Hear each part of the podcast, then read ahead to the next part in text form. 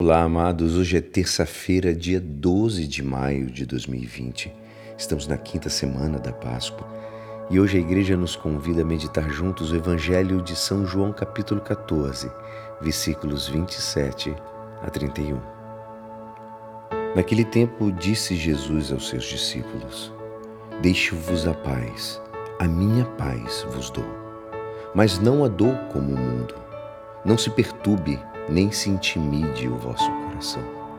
Ouvistes que eu vos disse: Vou, mas voltarei a vós.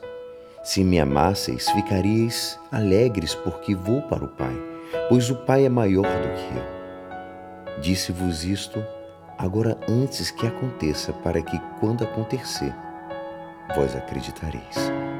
Já não falarei muito convosco, pois o chefe deste mundo vem ele não tem poder sobre mim. Amo-os para que o mundo reconheça que eu amo o Pai. Eu procedo conforme o Pai me ordenou. Esta é a palavra da salvação. Amados, na vida dos homens é inevitável o sofrimento. A partir do dia em que o pecado entrou no mundo.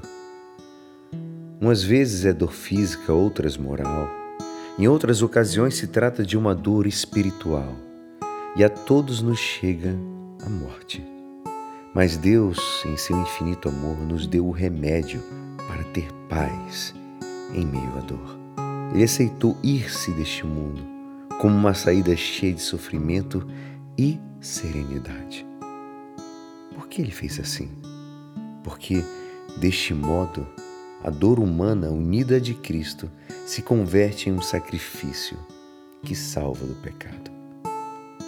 Jesus Cristo sofre com serenidade porque satisfaz ao Pai Celestial como um ato de custosa obediência, mediante o qual se oferece voluntariamente para a nossa salvação. E fica a pergunta hoje o que você faz para agradar o Pai? Você ama? Você perdoa? Você cresce? Solidariza com teu irmão? Dá a mão? Dá o teu tempo? E é assim esperançoso que esta palavra poderá te ajudar no dia de hoje. Que me despeço. Meu nome é Alisson Castro e até amanhã.